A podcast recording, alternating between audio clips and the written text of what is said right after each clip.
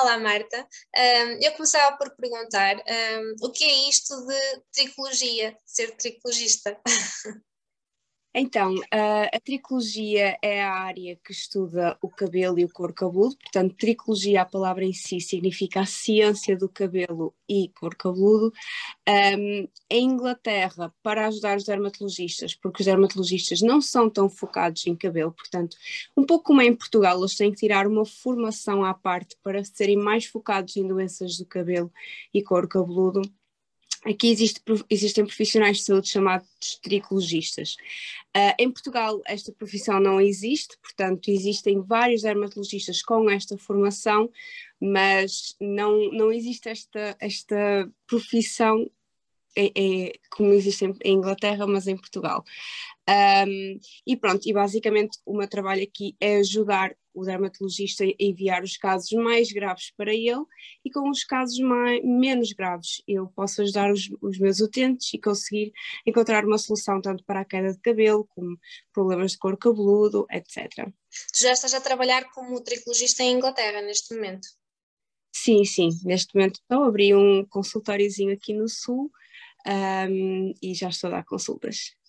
A tua ida para a Inglaterra foi sempre com o objetivo de entrar nesta área ou foi inicialmente para agarrar uma oportunidade na enfermagem? Não de todo, porque nem sequer sabia que existia esta área. Uh, eu emigrei para cá porque eu acabei o curso de enfermagem em Portugal, ainda fiquei dois anos a ver e as ofertas de emprego não eram assim muito boas e eu queria viajar, queria conhecer o mundo, portanto arrisquei nesta aventura e também queria muito ir para a anestesia, que era um dos meus objetivos dentro da enfermagem e eu aqui sabia que me poderiam pagar o curso de anestesia e começar a trabalhar nesta área. Só que depois comecei o meu projeto, não é? No Instagram, da Miss Curly, ajudar a, a, pessoas, mulheres, a cuidar do seu cabelo, a amar o seu cabelo natural, e percebi que havia muitos, havia e há muitos, muitos mitos, tanto relação a cabelo, produtos, ingredientes, tudo e mais alguma coisa.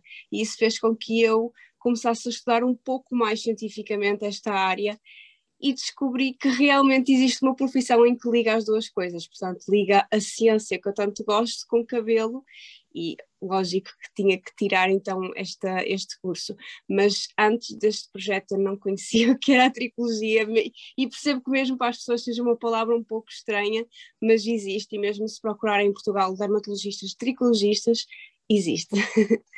E mesmo uh, este caminho para ti uh, começou através da tua própria experiência capilar.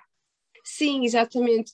Isto começou porque, bem, eu não sabia de todo, de todo cuidar do meu cabelo. Eu alisava o meu cabelo todos os dias, de manhã e à noite, às vezes de tarde quando estava em casa.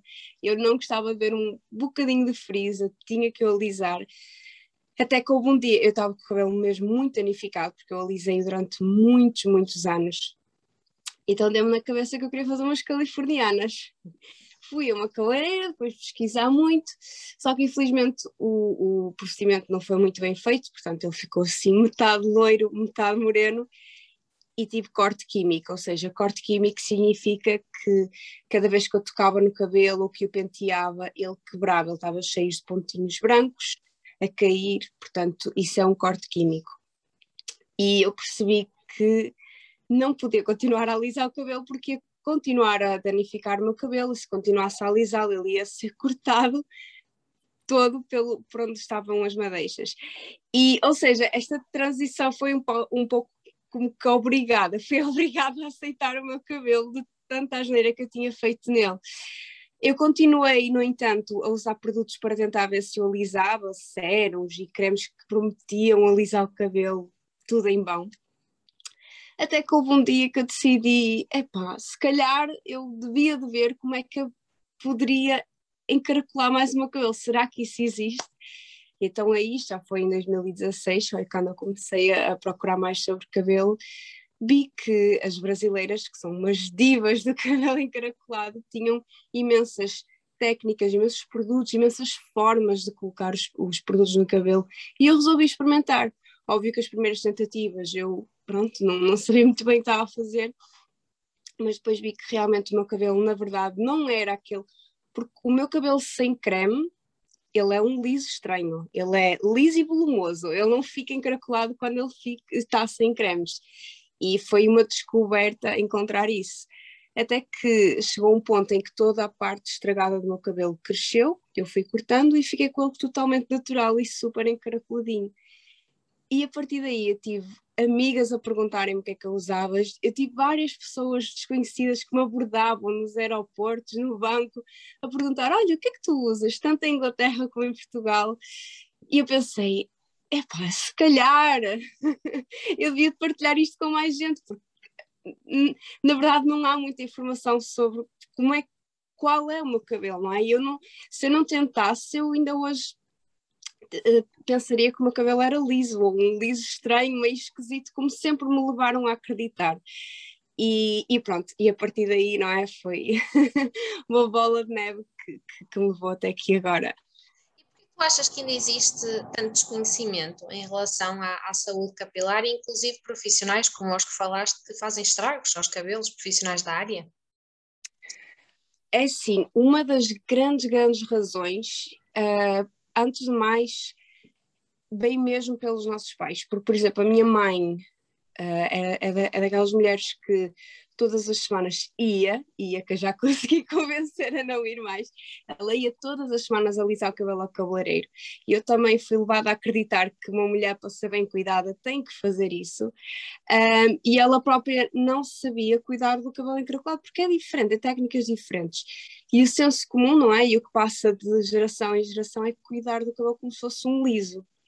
Então lembro-me de ser pequenina e a minha mãe pentear o meu cabelo em seco, doía-me tanto, arrancava-me tantos cabelos, porque apesar de ele não ter caracóis, ele ser liso e estufado, um, doía muito quando ela me penteava o cabelo. Portanto, a partir se as nossas mães não sabem cuidar, não sabem ver que aquilo é um cabelo naturalmente ondulado e encaracolado, que não, pode não ser fácil para muitas pessoas ver. Ainda hoje eu vejo muitas fotos minhas antigas e parece um cabelo liso. Um, e outra coisa é também os profissionais de cabelo, que fui a muitos mesmo, muitos, muitos mesmo. E eu acho que talvez a formação deles seja muito direcionada para cabelos lisos. Tanto é que no final dos procedimentos eles levam sempre a cliente a, a alisar o cabelo e a sair do estabelecimento com o cabelo liso, porque isso primeiro é o que parece bem, não é? Já me disseram, ai, tu daqui não sais com o cabelo natural, não é? Isso não parece bem para o meu estabelecimento. Um, e também é mais fácil para eles cuidar. Por isso é que muitas vezes as, levam as clientes a fazer alisamentos e progressivas e tudo mais, porque mesmo para eles é mais fácil de cuidar de um cabelo liso do que propriamente de um cabelo encaracolado. E, um, e, e, e, é estranho porque mesmo tipo de corte, mesmo tipo, nós com cabelo natural sabemos o quão difícil é encontrar sequer um profissional que nos saiba dar umas dicas que nos ajude. E é, e é, é difícil, recebo muitas, muitas mensagens mesmo a pedir dicas de cabeleireiros e de profissionais, e, um, e acho que esse, esses dois fatores levam a mulher mais tarde a decidir, ok, eu vou, tenho que fazer alisamentos porque eu não percebo nada do meu cabelo e é mais fácil de cuidar, ou uh, assumir o cabelo, mas lá está, existe ainda pouca informação em Portugal, é a minha opinião. E, portanto, os, os cabelos encaracolados ainda são o parente pobre nos cabeleireiros. Sim, eu, eu, espero que com o tempo vá mudando, um, mas tem cabeleireiras que me seguem que já que, que, dizem que aprendem comigo, que é fantástico, e, e devagarinho acho que começamos, porque se formos ver que alguns Instagrams de cabeleireiros em que é tudo cabelos lisos, se começarmos a ver uma ou outra foto de um cabelo naturalmente seco, então aí já estamos a ir no bom caminho. Olha, e, e em relação uh, aos erros, quais são os principais erros a nível de saúde capilar que, uh, que as mulheres podem fazer ao seu cabelo? Então, vou já começar pelo o erro que eu também fiz durante anos, que é alisar constantemente. Eu, eu, eu não, é assim, eu não sou de ditaduras, eu não sou do não podes alisar, nem, nem o oposto. Uh, se as pessoas querem alisar de vez em quando, tudo bem, mas para ter um cabelo saudável, infelizmente, alisar muitas vezes o cabelo irá danificá-lo.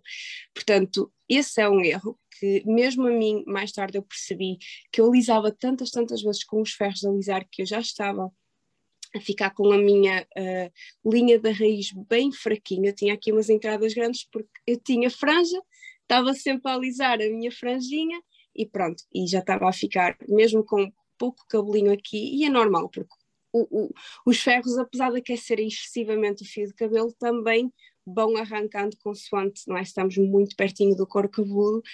Um, isso é uma, uma, um grande erro, entre aspas, que muitas mulheres fazem e mais tarde descobrem que fazer isso pronto, irá prejudicar a saúde capilar delas, tanto a nível do corpo cabeludo como mesmo do fio de cabelo, e esses danos são permanentes, portanto, se o fio está danificado, não há nada, apesar de se vender máscaras de, que se dizem de reconstrução, com proteína e tudo mais, temos que pensar que o, que o fio de cabelo é um, um, um está quimicamente morto, portanto nós não conseguimos com o fio de cabelo danificado todo partido, apesar de conseguirmos esconder com produtos cosméticos, ao lavarmos o cabelo ele vai voltar a, a, ter aquele aspecto danificado. Portanto, a única hipótese que temos é deixar crescer o fiozinho e depois ir cortando. Um, outro erro. Se calhar pentear o cabelo em seco, porque é, não é muito comum em mulheres com para mim não era comum pentear o cabelo no banho enquanto é molhado, uh, e acho que isso é um passo para se descobrir, ok, se calhar o meu cabelo tem aqui umas ondas, uns caracóis que eu não conhecia. Um, e outro que talvez não é muito falado e tem a ver mais com tricologia é usar penteados que são uh, que tracionam muito o cabelo, portanto aquelas tranças, aqueles, aqueles um, rabos de cavalo que prendem muito, muito o cabelo, e mulheres que usam isto todos, todos, todos os dias, inevitavelmente o cabelo vai começando a sair se estiver mesmo com muita força, uh, uh, preso com muita força. Isso pode levar a alopecia por tração. Um, acho que estas três dicas são, são boas. É, é possível causar danos mesmo irreversíveis ao cabelo por esta alopécia por tração, portanto, a usar estes penteados assim, mesmo também alguns tipos de hum, extensões, pode ser irreversível se não se parar na, na altura certa. Portanto, se, tanto é que, por exemplo, na, na, na, comunidade de mulheres negras há muita tendência a elas usarem tranças e alguns tipos de perucas e tudo mais. E nessa comunidade existe mais mulheres que depois ficam com, pronto, uma alopecia cicatricial que o fio de cabelo foi arrancado tantas vezes que o folículo depois não produz mais nenhum fio de cabelo, fica uma cicatriz e isso pode ser permanente. Uh, depois, depois existem outros tipos de, de, de, patologias, mas não tanto a ver com a parte de cosmética. Essa assim é mais permanente, mais grave, entre aspas, em termos de, de assim, de, de, coisas do dia a dia que fazemos. Óbvio que a nível permanente é aquilo que eu também falei de usar os ferros todos os dias, fazer procedimentos muito uh, agressivos para o cabelo, portanto, escolorações, alguns tipos de, de alisamento e progressivas, dependendo de como são feitos, podem levar a que o cabelo fique muito danificado, até porque nós sabemos que acaba sempre com os ferros de alisar várias vezes na mesma madeixa e, e temos que pensar que nós normalmente não pomos um bolo a 200, 250 graus no forno, não é que queima e às vezes esses utensílios estão a essa temperatura no nosso cabelo. Isso, pronto, leva à desnaturação da proteína do cabelo, leva a danos irreversíveis, mas isso ainda se consegue curar com a tesoura. E mesmo, e mesmo fora esses procedimentos, hum, é uma zona extremamente sensível, por exemplo, a nível de problemas de saúde mental, às vezes é uma das principais zonas atingidas com a queda, não é?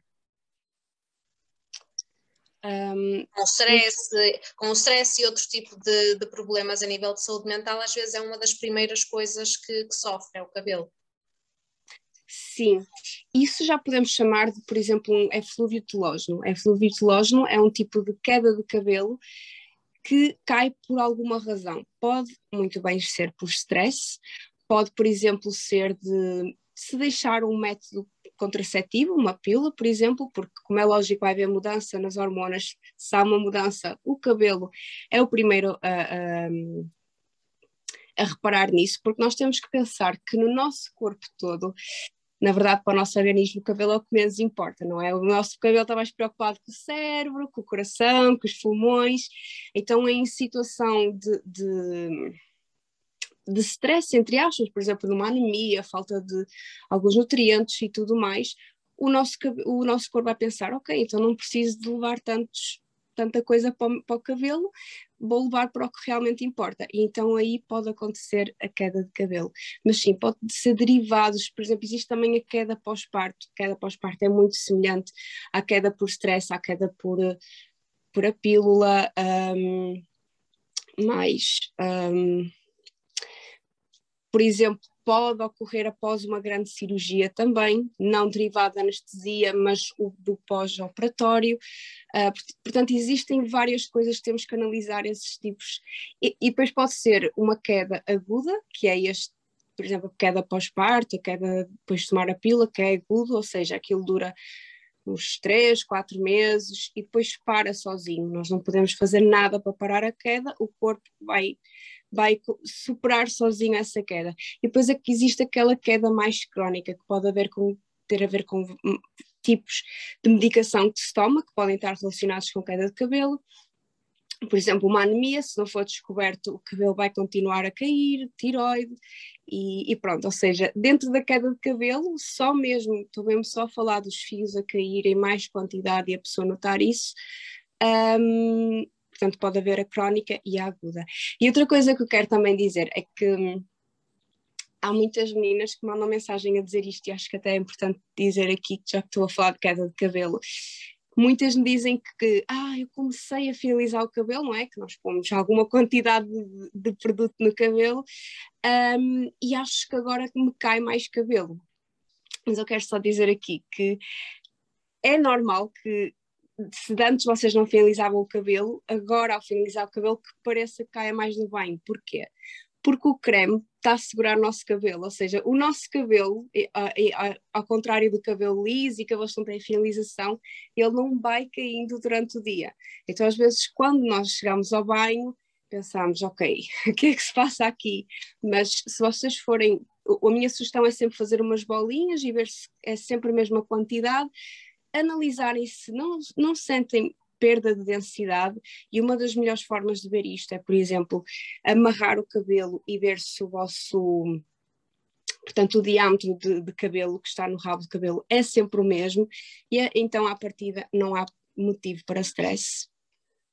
Nesse caso da, da, queda, às vezes o primeiro recurso que é eh, recomendado, até pelas dermatologistas, são as vitaminas. Um, para ti são a melhor opção ou, eh, ou realmente, uh, como disseste, o corpo acaba por se ajustar num, eh, num ritmo normal? Uh, é assim, uh, lógico que não há uma resposta assim para pa, geral, mas as vitaminas só fazem sentido se houver falta das mesmas.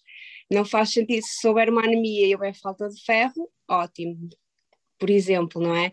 Agora, tomar vitaminas porque, ai, sinto que estou com mais queda de cabelo, vou tomar vitaminas. À partida não, não, não é por aí. Aliás, um, um mito muito grande que existe é a biotina, porque todos os suplementos de cabelo têm biotina, que a biotina ajuda no crescimento de cabelo e tudo mais.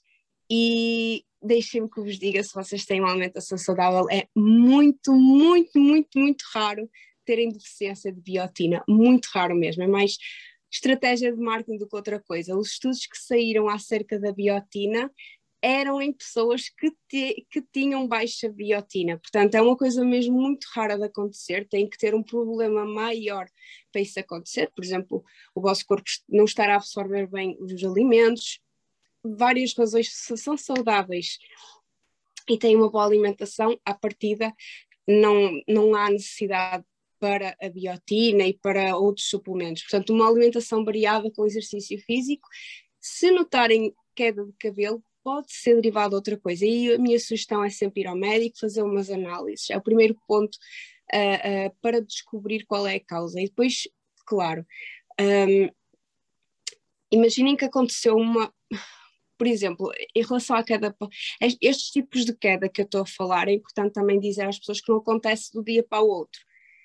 Tipo, eu deixei de tomar a pílula hoje, então amanhã vai-me cair o cabelo, ou eu tive o meu bebê hoje, o meu parto foi hoje, amanhã vai-me cair o cabelo. Não. As coisas acontecem mais ou menos dois, três meses após o acontecimento. Pode ser, por exemplo, um acidente de trauma, o pós-parto, tudo mais isto acontece, passado dois, três meses, é que o nosso cabelo começa a perceber, ok, está na altura de cair, porque ele tem, tem mesmo que mudar-se para depois cair derivado disso que aconteceu. E eh, em oposto aos erros, quais são assim as principais coisas que devem fazer, independentemente do tipo de cabelo, para contribuir para uma boa saúde capilar? Então, para uma boa saúde capilar, independentemente do cabelo, é diminuir a utilização de, de utensílios quentes, de secadores, de ferros de alisar, porque isso é algo que realmente danifica o cabelo. Um, mais, o que é que eu posso dizer mais? Ter uma boa alimentação, fazer exercício físico e, claro, ter bons cuidados em casa é, é, é meio caminho andado para um cabelo saudável, portanto, usar bem o shampoo, por exemplo, usar o shampoo, principalmente os cabelos naturais, só mesmo no couro cabeludo, não é preciso estar a envolver o cabelo todo na espuma, uh, ter muito cuidado ao desembaraçar o cabelo, portanto, começar das pontas com o pente e depois ir subindo, porque se nós começarmos a desembaraçar pelas pontas, um, é mais fácil de desembaraçar os nós. Se nós começarmos aqui de cima, nós vamos levar os nós todos aqui para baixo e o que é que nós vamos fazer? Vamos empurrar tudo com o pente e isso leva a mais quebra também. Um, e usar máscaras, condicionadores, leave-ins, porque na verdade o nosso cabelo adora esse tipo de produtos. Esse tipo de produtos é o que vai preencher as falhas do nosso fio de cabelo e que o vai tornar mais bonito. Portanto, eles são um grande aliado para depois um, darem um aspecto mais saudável e mais bonito. Oh, Marta, e um, falaste aí na alimentação. Há alguns alimentos que ajudem a promover a saúde capilar ou deve ser mesmo vista a alimentação como um todo? Sim, é, a alimentação deve ser vista como um todo, uh, e eu digo isto porque, por, por exemplo, um, é preciso muito cuidado, por exemplo, utentes que vêm ter comigo que se tornaram veganos, vegetarianos, e eu aconselho sempre, sempre a serem acompanhados primeiro por um nutricionista, para terem a certeza que fazem uma transição correta e com os macros corretos, ou seja, com uma boa quantidade de proteína e tudo mais, porque há pessoas que não fazem ideia do que estão a fazer, querem tornar-se vegetarianos e veganos e cortam nas carnes e tudo mais, que é uma grande fonte de proteína. E isso pode levar a queda de cabelo se for mal feito. Mas, no geral, uma boa alimentação pode ser vegetariana, pode ser vegan, pode ser uh, eh, um, eh, comer-se carnes, tudo mais, uh, uma boa alimentação com uma boa quantidade de proteína e está tudo bem. Não, não existe assim nenhum alimento, ah, vou comer isto que é para o cabelo. O nosso corpo gosta de tudo e óbvio que a proteína tem um, um, a proteína e o ferro são muito importantes na saúde capilar, mas se for uma alimentação saudável, de novo, está tudo bem. E agora no teu consultório, um, os, as pessoas que te procuram, um, ela, quais são as preocupações com que elas venham em relação ao cabelo? Existe um pouco de tudo. Uh, a maioria são mulheres. E, e porquê é que são mulheres? Talvez porque têm o cabelo mais longo, percebem mais rápido o que é que está a passar com o cabelo. E a maioria também é alopecia androgenética, portanto, este tipo de alopecia é aquele que as mulheres normalmente notam que o cabelo está a ficar mais fininho, principalmente aqui no meio da cabeça. Uh, porque o cabelo estar a ficar fininho uh, cons nós conseguimos fazer alguma coisa em relação a isso. Por isso, minha sugestão é, por favor, não deixem andar, marquem uma consulta com o dermatologista, porque existe um, formas de reverter isso, porque são quanto mais tempo passa, pior a, a, condição se vai agravar e é mais difícil de conseguir com que depois o cabelo volte a, a pronto, a, ao normal, digamos assim. Tenho também esses efluvídeos telógenos, em que eu tenho que descobrir depois qual é a causa que realmente está a fazer, o que é que está a acontecer à pessoa para ter aquela queda de cabelo, e depois aí eu vejo se é crónico ou é agudo. Normalmente, se for agudo, o corpo consegue se resolver sozinho, pronto, não, não, não há nada podemos fazer alguns procedimentos estéticos para ajudar o cabelo a digamos assim, a estimular o crescimento, mas nós não conseguimos fazer nada para que pare de cair, porque ele já está, lá está, isto começou há dois, três meses atrás, ou seja, o cabelo vai cair de qualquer forma e nós temos que aceitar isso e, e, e pronto. E tem algumas também que são alopécias cicatriciais, que são aquelas mais graves, são doenças autoimunes, e essas aí eu refiro logo para o dermatologista. Algumas alopécias areatas, umas falhas no couro cabeludo e isso também é uma doença autoimune, portanto aparece um pouco de tudo. Já tive uma menina também que derivado de fazer muitos procedimentos uh, de alisamentos e tudo mais, não tinha nada de mal com o couro cabeludo, mas precisou mais de ajuda relativamente a como cuidar do cabelo do que propriamente um, eh, ser algo patológico. E depois, claro, tenho as minhas mentorias capilares, mas isso são um bocadinho à parte da tricologia, já, já tem mais a ver com ajudar mulheres a conseguir ter uma rotina correta para o tipo de cabelo delas, cabelo natural, ondulado, encaracolado e tudo mais. Estamos a falar nas mentorias, era uma coisa que eu te queria perguntar. Tu também fazes mentorias, além desse trabalho em consultório, também fazes mentorias através da tua página, certo? Uh, então é assim, eu, eu na minha página ensino imenso, imenso, imenso, imenso, mas eu também tenho a noção de que para quem chega, se calhar é muita, muita informação. Então eu comecei e recebo ainda muitas, mesmo muitas, muitas, muitas perguntas. E muitas eu não consigo simplesmente dizer que sim ou sopas numa mensagem, não é? Eu tenho que ver qual é a rotina da pessoa, qual é o seu dia a dia, como é que anda com o cabelo no dia a dia, que produtos usa. Ou seja, com isto eu resolvi fazer então mentorias capilares. E neste tipo de mentoria normalmente demora uma hora, uma hora e meia.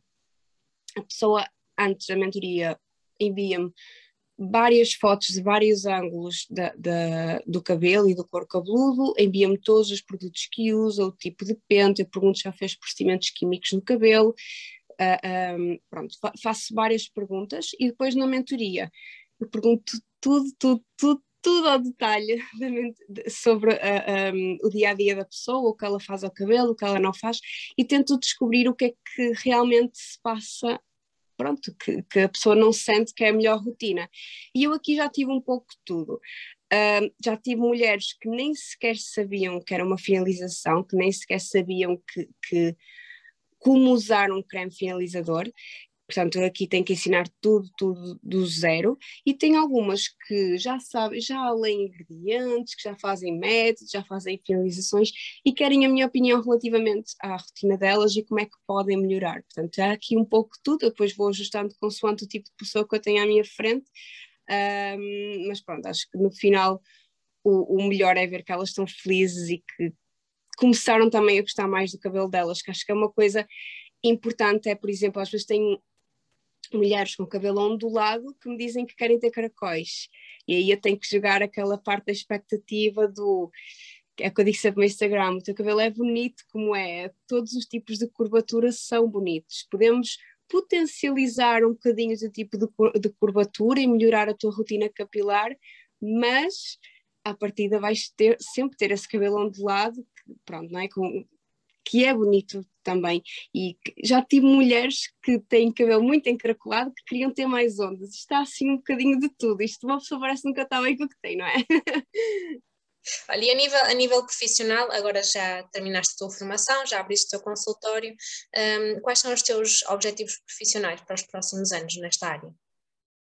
É, então é assim, pronto, eu agora só estou a dar consultas, eu vou começar agora umas formações para fazer tratamentos também. O, o meu objetivo é fazer tratamentos que realmente tenham alguma validade científica, porque há tanta informação falsa relativamente a cabelo e principalmente eu vejo uma coisa que é terrível, porque estas mulheres, eu tenho muitas mulheres que vêm ter comigo ao meu consultório que estão desesperadas, não é? Estão a perder cabelo, estão a sentir, estão, está a saber o couro cabeludo, não se sentem bem. É, é, por mais que nós não queiramos, por mais que digam é só cabelo, na verdade nunca é só cabelo, não é? É a nossa imagem.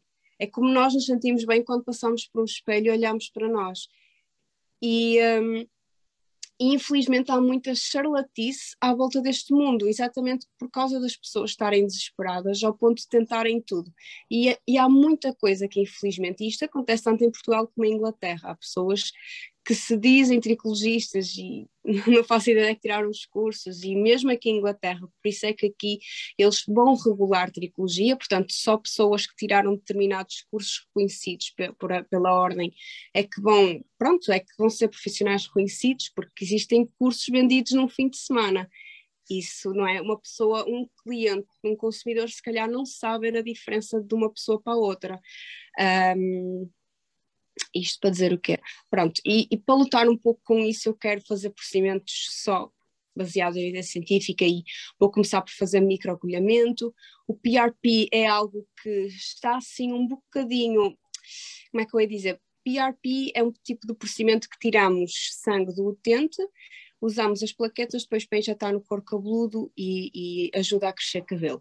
A evidência científica aqui é um bocadinho conflituosa, mas o, meu objetivo também para tirar este curso é que muitas pessoas acham que isto é cura logo para qualquer tipo de queda de cabelo e não é bem assim. Se calhar para uma alopecia androgenética faz sentido, para uma alopecia cicatricial se calhar não faz tanto.